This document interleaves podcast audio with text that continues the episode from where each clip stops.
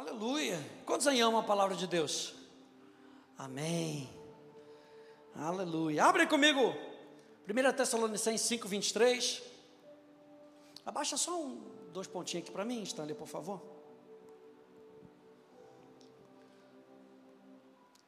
1 Tessalonicenses, capítulo 5, no verso 23, a gente vem falando sobre nós sermos imagem e semelhança. Como o homem foi criado, e a gente viu que o homem foi criado à imagem e semelhança de Deus, a gente viu que o homem foi criado como filho de Deus, a gente viu que o homem foi criado para representar a glória de Deus. Quando o ser humano é criado, ele é criado com valor, ele é criado com propósito. Meu Deus, que espírito maravilhoso está nesse lugar. É criado com propósito, é criado com valor. É criado porque Deus viu algo para ser feito nele e através dele. E hoje eu quero começar a ver algo com você. 1 Tessalonicenses, capítulo 5.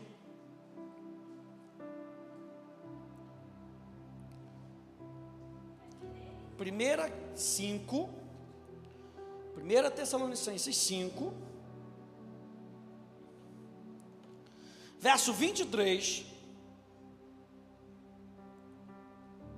Tema da minha mensagem de hoje: do que somos feitos? Do que, que o ser humano é feito? E veja aí que diz no verso 23: O mesmo Deus da paz vos santifique em tudo, diga em tudo porque isso aqui é primordial. Quando a gente vai olhar para a doutrina de, que Paulo traz, quando o Espírito Santo está falando através de Paulo, mesmo Deus da paz vos santifique em tudo, e o vosso espírito, alma e corpo sejam conservados íntegros e irrepreensíveis na vinda do nosso Senhor Jesus. E muitas vezes, gente, a, as pessoas elas desconhecem a formação delas, desconhecem do que elas são feitas, desconhecem a formação da natureza humana. E existe uma, um conceito errado, formado pelo próprio homem, que o homem é apenas um ser biopsicossocial. Eu sou uma casca, eu, eu vivo aí com os sentimentos, as pessoas se esquecem de que nós também somos seres espirituais. A gente começou vendo como Deus, no início de tudo, Ele sopra o espírito do homem.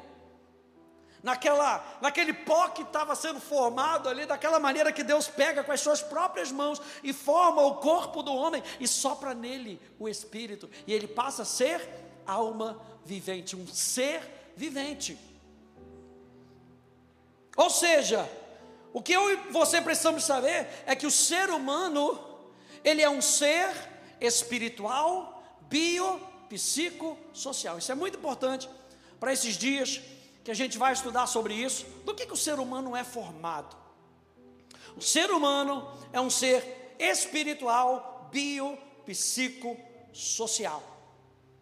E é muito interessante quando a gente olha para 1 Tessalonicenses, capítulo 5, 23 e é muito interessante quando a gente pega aqui e vos santifique em tudo. Porque quando o apóstolo Paulo ele está falando do espírito, da alma e do corpo, ele não está querendo dividir o homem. Ele está querendo mostrar a formação do homem. Todas as partes são distintas, mas são inseparáveis. Diga inseparável. Todas as partes são distintas, mas inseparáveis. Todas igualmente importantes para a experiência, para a vida humana, funcionando de maneira interdependente e juntas elas formam o ser humano. As três partes formam o ser humano. Eu gosto dessa expressão de Irineu de Lyon, que foi um pai da igreja ah, no segundo século. Ele diz que a glória de Deus é o homem vivo, e a vida do homem é a visão de Deus. Ou seja, a minha vida vai mostrar para as outras pessoas como Deus se parece. A glória de Deus é o homem vivo. Aí a gente pega Romanos capítulo 12, verso 1 que diz: Rogo-vos, pois irmãos, pelas misericórdias de Deus, que apresenteis os vossos corpos. E olha só que interessante. Quando Paulo ele está querendo falar sobre o corpo aqui, ele não está querendo falar só sobre pele e osso. Na teologia de Paulo, quando ele fala muitas vezes sobre o corpo, ele está querendo falar sobre o ser humano por completo. Olha só como é que a NVI traduz. Ela diz assim: portanto, irmãos, rogo-lhes pelas misericórdias de Deus que se ofereçam. Como é que a gente vai se oferecer? Espírito, alma e corpo. Não é só ofereçam o seu corpo e deixem a sua alma de lado.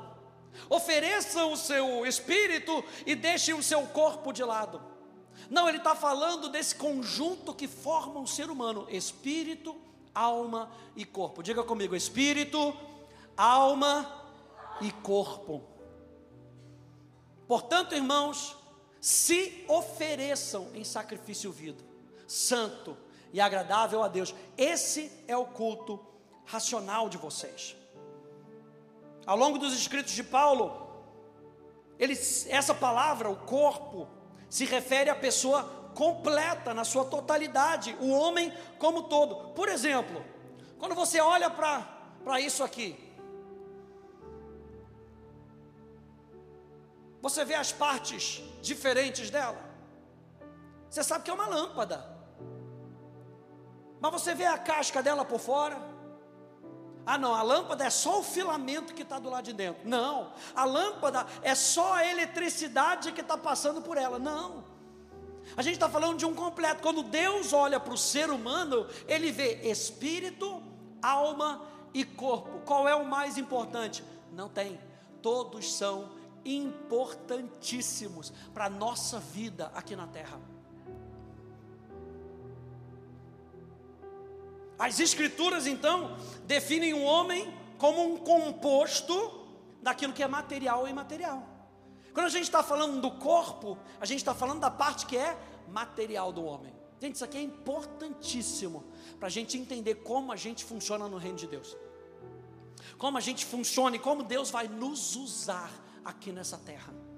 Deus cria o ser humano, vamos lembrar, para ser representante da sua glória. Como é que ele cria o ser humano? Espírito, alma e corpo. Se Deus cria o corpo é porque é importante. Se Deus cria a alma é porque é importante. Se Deus cria o espírito é porque é importante. Se a gente olhar então, a gente vê que existe uma parte material e uma parte imaterial. A parte material é o nosso corpo. A parte imaterial, o espírito e a alma.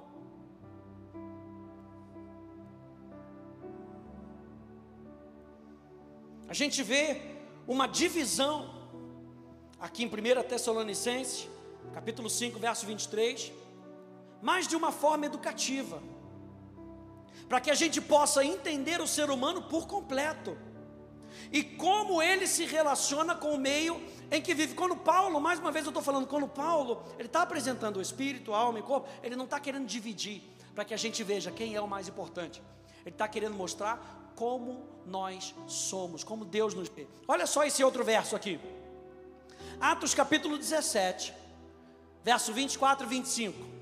O Deus que fez o mundo e tudo que nele existe, sendo ele Senhor do céu e da terra, não habita em santuários feitos por mãos humanas, nem é servido por mãos humanas como se precisasse de alguma coisa, pois Ele mesmo, preste atenção, é quem a todos dá vida, respiração e tudo mais. Quando ele usa aqui a palavra vida, ele está falando da fusão do corpo e do espírito, ele está falando da alma. O homem sem alma não se comunica. Se você está anotando, anote isso: o homem sem alma não se comunica. Nós somos espírito, alma e corpo. A vida que está registrada aqui em Atos 17 tem a ver com a alma, e o homem sem a sua alma não se comunica. Aqui está falando da respiração. E essa respiração aqui, o fôlego, é o princípio espiritual. Só depois que Deus sopra o fôlego de vida é que o homem passa a viver, ou seja, o homem sem o espírito não vive. O homem sem a alma não se comunica. O homem sem o espírito não vive, e depois ele fala de tudo mais. Do que, que ele está se referindo ali? Aos nossos corpos, o que é necessário, tudo mais que é necessário para viver nesse mundo. O homem sem o corpo não funciona. O homem sem a alma não se comunica. O homem sem o espírito não vive. O homem sem o seu corpo não funciona. E às vezes na teologia as pessoas dizem: não, mas o corpo é apenas uma casca. O corpo não é mais uma casca. Porque se a gente não tem um corpo saudável, a gente vai falar sobre isso, a gente não funciona bem. O corpo é importantíssimo para Deus. Ele te deu um corpo que funciona. Alguém diz amém a isso? Deus te deu um corpo que funciona, porque é importante. Deus te deu uma alma para funcionar. Aleluia! A minha alma funciona, os meus sentimentos funcionam. A gente vai ver isso semana que vem. Olha só esse texto de Daniel, capítulo 7 na da Revista e Corrigida diz assim: olha só, quanto a mim, Daniel, o meu espírito foi abatido dentro do corpo, e as visões da minha cabeça me espantavam. A NVI traduz esse finalzinho um pouco melhor. E as visões que passaram pela minha mente se aterrorizavam. Mais uma vez, espírito, alma e corpo. Não para que haja divisão entre elas, e se a gente vai fazer alguma divisão aqui, é só de maneira educacional, para que a gente veja um pouquinho de como Deus vai lidando com a gente. Vamos ver hoje sobre o corpo. E a palavra corpo é a palavra soma, o corpo. E algo muito interessante que a gente tem que, tem que falar, gente. Às vezes a gente bota tanta ênfase no nosso espírito bota mais um pouco de ênfase na nossa alma, a gente não fala nada sobre o corpo, porque a gente acha que o corpo não é espiritual. O nosso corpo, ele foi é, é, criado, assim como a alma e o espírito são dádivas do Criador. Seu espírito é dádiva do Criador, a sua alma é dádiva do Criador, o seu corpo é dádiva do Criador. Olha só que interessante. Vem aqui comigo. Cada órgão do seu corpo é um presente maravilhoso de Deus. Cada olho tem uma lente de foco automático, gente. Meu Deus do céu. Nervos e músculos controlam dois olhos para fazer uma única imagem tridimensional. Os olhos estão conectados ao cérebro, que registra o que é visto. Seu coração é uma bomba incrível Possui quatro válvulas delicadas que controlam a direção do fluxo sanguíneo. Essas válvulas abrem e fecham mais de 100 mil vezes por dia, 36 milhões de vezes por ano. O seu coração está batendo. Diga glória a Deus, está funcionando. E foi Deus quem fez. Pense no sistema de defesa do seu corpo. Para protegê-lo do mal, ele percebe a dor. Em resposta à infecção, ele gera anticorpos. A pele fornece proteção. Ela diverte contra lesões que o calor ou o frio excessivo podem causar. O corpo renova suas próprias células mortas. O corpo pode curar seus cortes, contusões e ossos quebrados. Sua capacidade de reprodução é outro dom sagrado de Deus. O corpo regula constantemente os níveis de inúmeros ingredientes, como sal, água, açúcar, proteína, oxigênio e dióxido de carbono. Meu Deus, é uma máquina fantástica. Os controles regulatórios são gerenciados sem a nossa consciência dessas realidades surpreendentes. O corpo que Deus nos deu é maravilhoso. Aleluia. Deus não criou uma casca para você funcionar. Deus criou algo maravilhoso, preste atenção, que pode proteger o seu espírito e a sua alma. Não é uma casca. Soma, o corpo tem um conceito relacional, é o meio para viver no ambiente, para que a gente possa experimentar esse ambiente. A pessoa faz parte da criação e participa dela, tornando a dimensão social da vida humana possível. Se eu e você temos um corpo, eu e você podemos nos relacionar uns com os outros. O corpo é tão importante, gente, tanto agora como depois. Quando a gente morre, pastor, não fala nisso. Quando a gente morre, o corpo volta à terra. Mas como crentes em Jesus Cristo, nós entramos na presença de Deus vestidos temporariamente com um corpo provisório. Você sabia disso? Quando você morre, você não deixa de ter um corpo. Deus provê para você um corpo provisório. E lá na frente a Bíblia diz que o seu corpo será glorificado. Você vai receber um corpo glorificado, assim como Jesus recebeu um corpo glorificado depois da sua ressurreição. As mulheres nem reconheceram Jesus. Olha só 2 Coríntios capítulo 5. Verso 1 até o verso 5 na Bíblia Viva diz assim: Porque nós sabemos que quando morrermos e deixarmos esse corpo terreno, ah, teremos um maravilhoso corpo novo no céu. O apóstolo Paulo está dizendo: um lar que será nosso para todo sempre, feito para nós pelo próprio Deus. Ei, quem foi que criou esse corpo aqui? Foi Deus. Quem é que vai criar o próximo corpo? Deus. Meu Deus do céu. Feito pelo próprio Deus e não por mãos humanas. Como vamos ficando cada vez mais cansados desse corpo atual.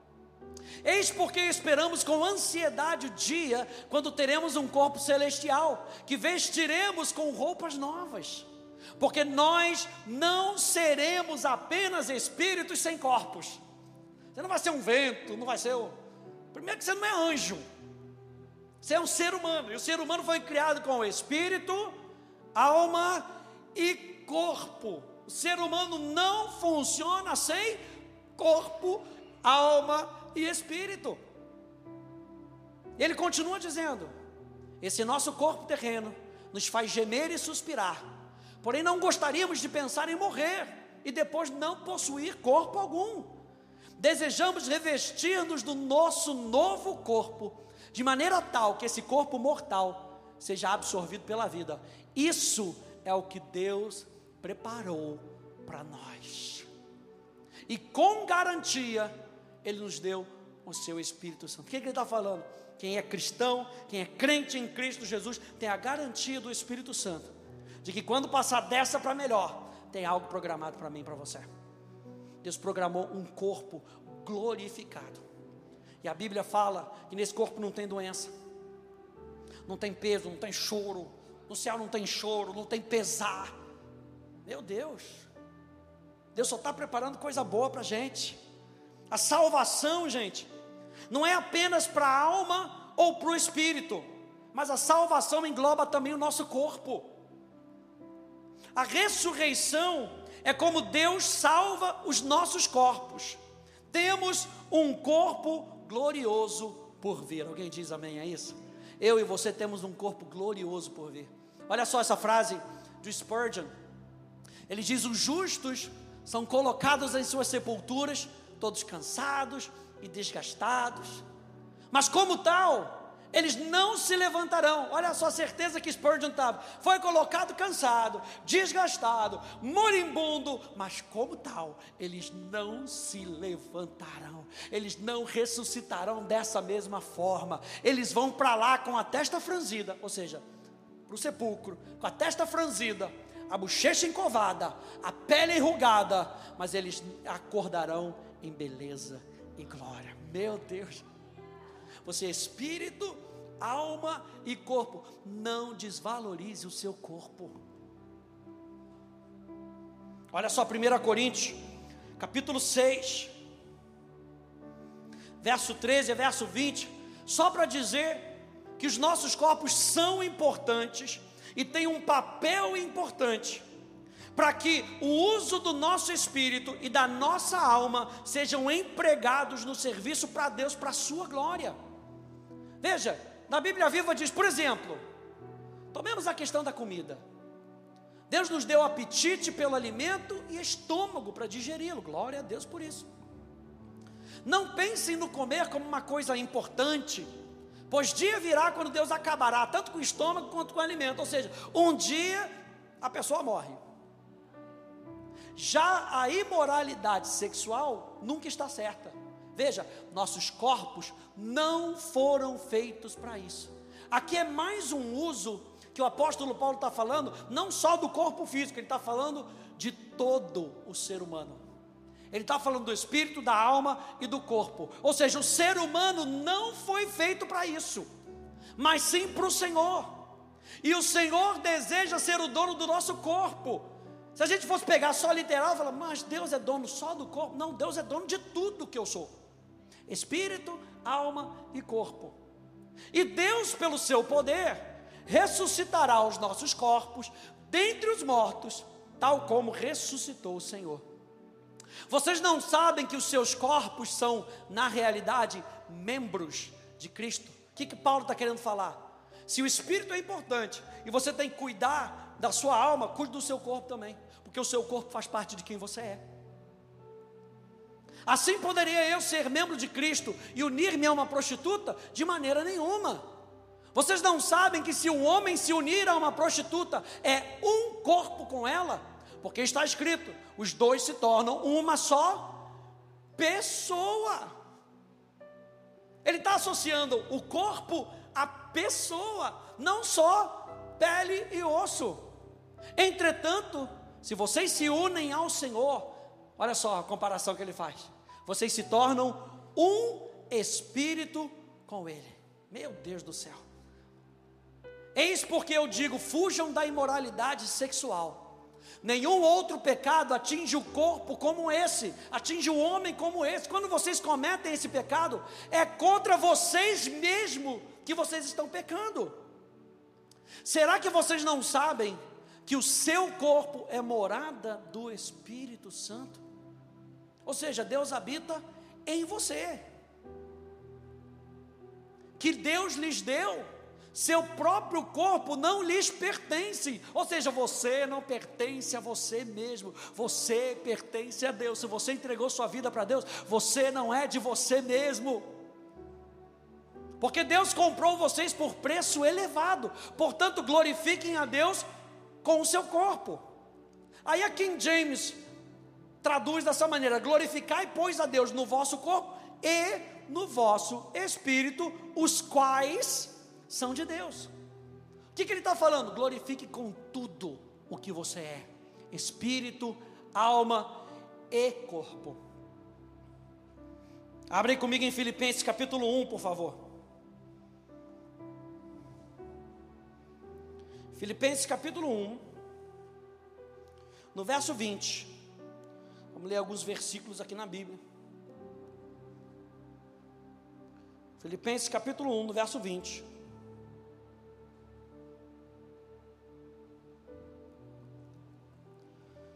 Diz assim: Minha ardente expectativa e esperança é que em nada serei envergonhado, mas que com toda a ousadia, como sempre, também agora, Cristo será engrandecido no meu corpo. O que, que ele está falando? Só da carne e do osso? Ele está falando, Cristo será engrandecido em tudo que eu sou, inclusive nessa parte visível nessa parte material, seja para a vida, seja pela vida, quer pela morte. 2 Coríntios 5, 10, volta aí um pouquinho. 2 Coríntios, capítulo 5, no verso 10.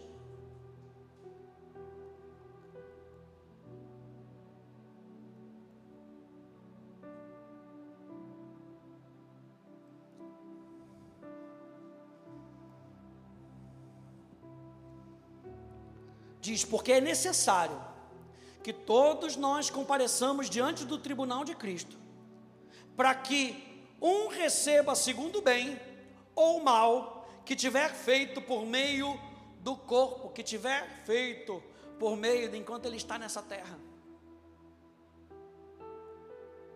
Ou seja, as ações que ele teve.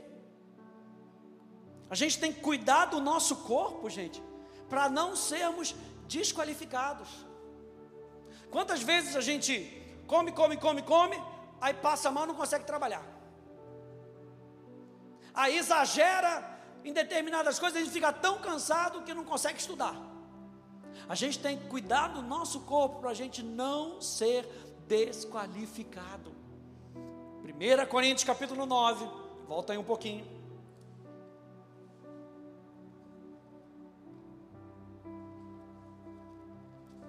1 Coríntios capítulo 9, verso 24 até o verso 27.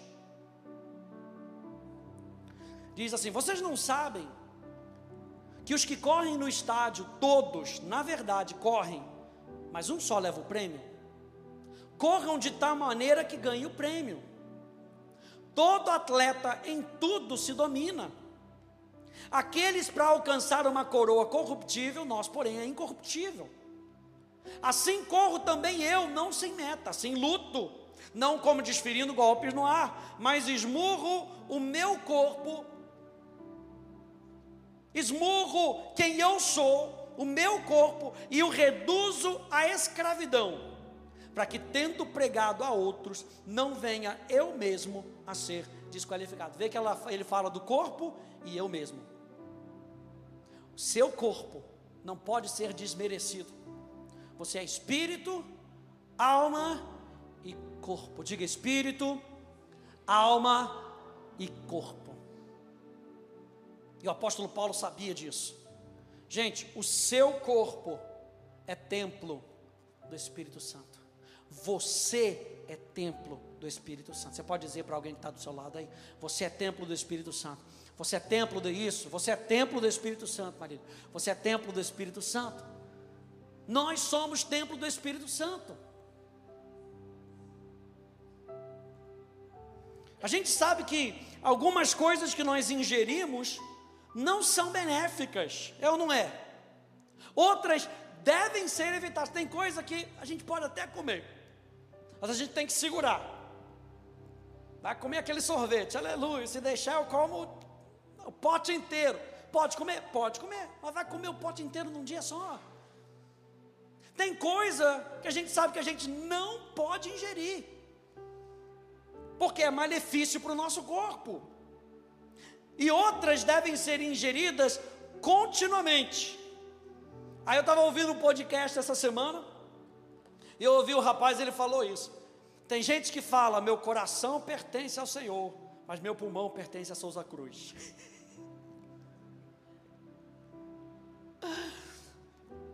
está ingerindo coisa que não vai fazer bem para você. Ao invés de você ter mais 20 anos de vida, 20 anos você tem menos.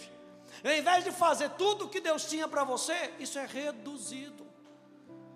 A gente precisa cuidar do nosso corpo. Outra coisa, saber equilibrar trabalho e descanso também é vital para o funcionamento do nosso corpo. Você, entende que Deus criou você para trabalhar? Que trabalho não é maldição. Trabalho não é maldição. Deus botou o homem no jardim e falou: agora cuida. Ele tinha um trabalho. Ah, vou deixar para depois.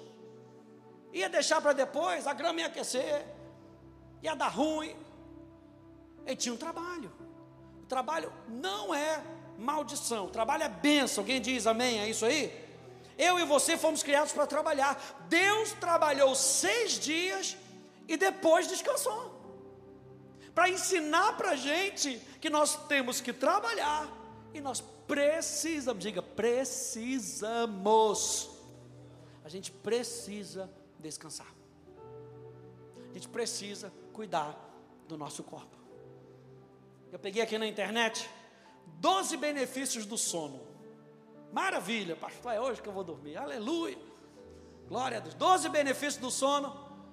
O sono estimula, isso tudo com, ah, como é que fala? Com estudos, para poder provar que tudo isso é verdade. O sono estimula o sistema imunológico.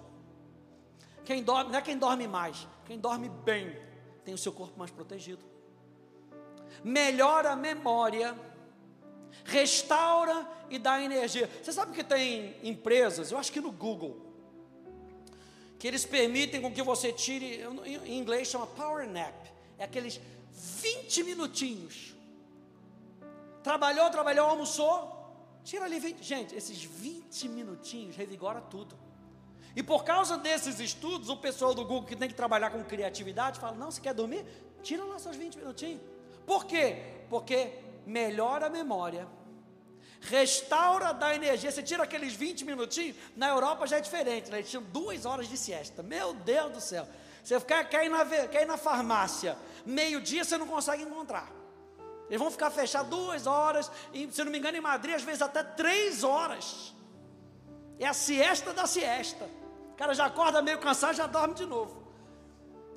Restaure da energia, estimula a criatividade. Às vezes você está ali tentando fazer um negócio, tentando, para, relaxa. Aí você vai ver que às vezes tirar só aquela sonequinha rapidinho, tum, já é uma oportunidade para você revigorar o seu, seu cérebro. Ajuda no controle. Oh, pastor, é agora que eu durmo mesmo. Ajuda no controle do peso. Por quê? Porque você dorme não, e fica com a boca fechada. Olha aí. Ajuda no controle. Não é isso não, mas ajuda no controle do peso. Ajuda a manter-se mental e emocionalmente apto para as tarefas. Melhora a concentração e a produtividade. Melhora a saúde. Embeleza, ó, retarda o processo de envelhecimento. Isso está comprovado na ciência. Torna você mais feliz. Você não lembra nem dos problemas, você está ali dormindo, sonha. Você não pode comer aquela pizza antes, né? Comer aquela pizza toda, vai dormir, aí vai sonhar com a pizza rolando em cima de você, tem pesadelo. Pode fazer você comer menos calorias e pode ajudá-lo a sentir menos dor. Sabe que às vezes o doente está ali com muita dor, pessoal, hum, come induzido, vai descansar porque ajuda a sentir menos dor. Eu e você precisamos cuidar do nosso corpo, gente. Quem está comigo nessa? A gente precisa cuidar do nosso corpo. E uma última coisa é que eu e você, com o nosso corpo, a gente falou que o ser humano é um ser espiritual, bio, psico, social.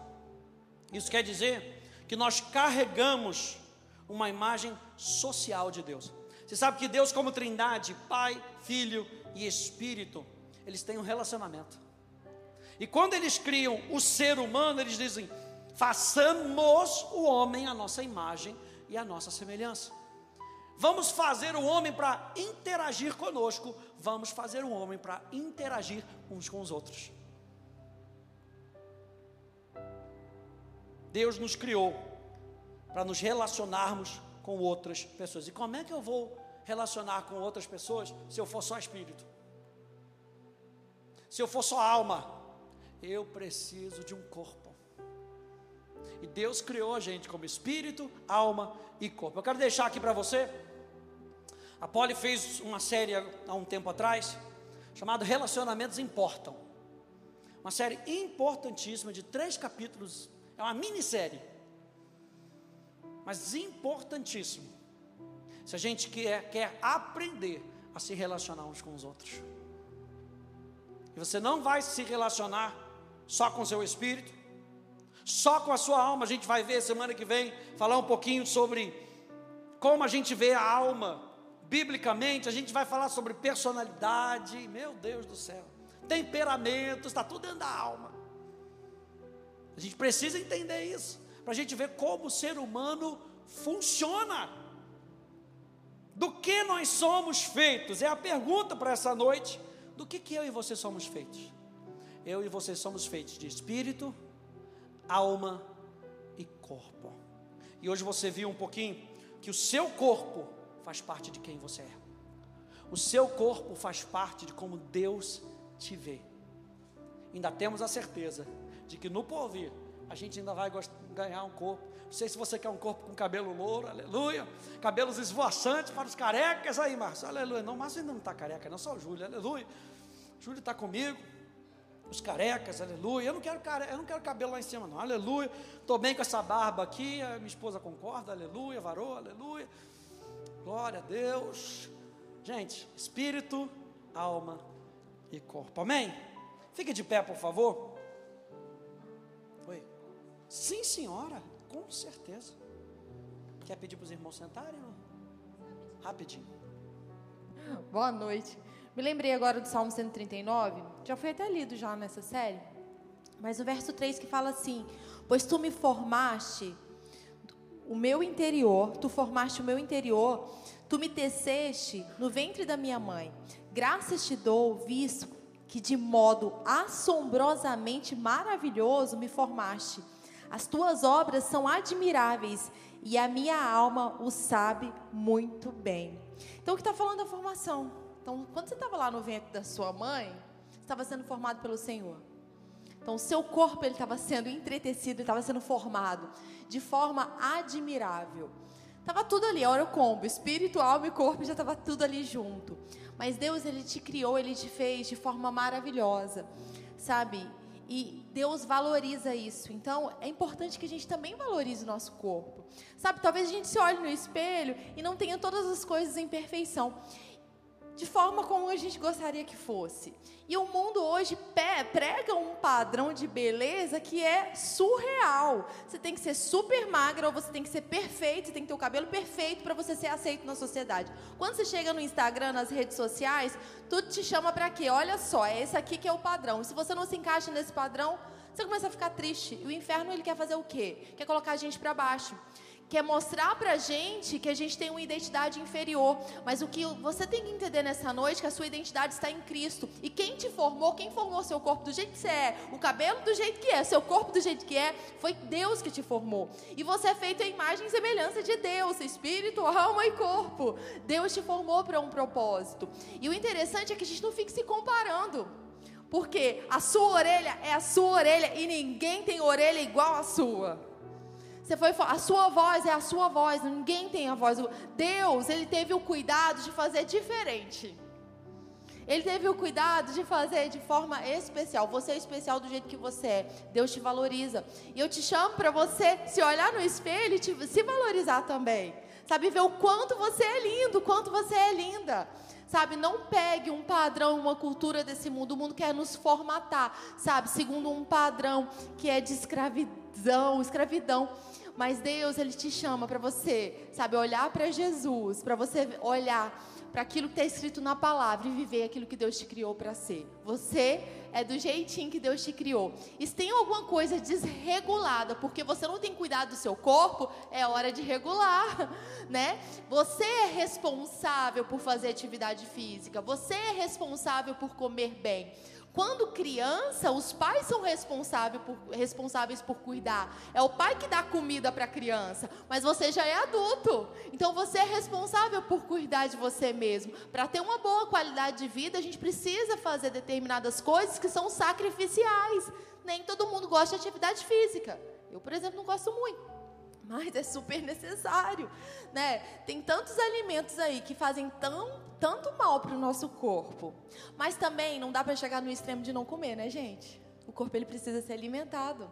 Não dá para chegar no extremo de eu ficar de um lado da vala em que eu excluo tudo, daqui a pouco eu não estou alimentando e meu corpo ele precisa de comida, o meu espírito precisa de comida, a minha alma precisa ser transformada, precisa de alimento e o nosso corpo precisa de comida certa. Então é tempo de você se olhar da mesma forma que Deus vê você. Ele te formou de, uma, de forma assombrosamente maravilhosa. Ele te criou, ele te ama.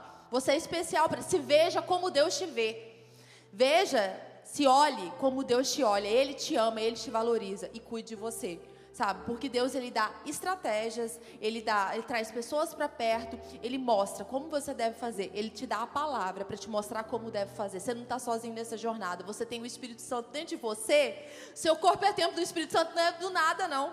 O Espírito Santo está dentro de você para te capacitar, para te instruir, para ser o mestre, aquele que vai te guiar, para você cuidar. O presente que Deus te deu, esse, o seu corpo é um presente que Deus te deu e é usado vai ser usado para abençoar a vida de outras pessoas. Você pode usar as suas mãos para abençoar a vida de outras pessoas. Se os seus olhos forem bons, todo o seu corpo será luz. Você pode usar os seus olhos, sabe, para ter cada vez mais uma vida excepcional, uma vida do céu. Então, nesses dias, como você pode abençoar a vida de outras pessoas com o dom de Deus que tem em você? Amém? Às vezes, uma vez o Espírito Santo me disse isso. A gente, lá na academia da Tijuca, lá na sede, às vezes já chegou a ter quatro encontros. Você é dessa época, Júlio? Quatro encontros. Dois de manhã, dois de noite. Eu não podia ir qualquer hora para dormir no sábado. Eu tinha que ministrar dois de manhã, às vezes dois de noite. Então, o nosso, muitas vezes o nosso espírito quer fazer o que o nosso corpo não está capacitado para fazer. E aí choca. E aí é onde dá ruim. Trate do seu espírito. Dê alimento, dê verdade para o teu espírito. Trate da sua alma. Com a palavra certa. Tratando dos pensamentos. Trate do seu corpo.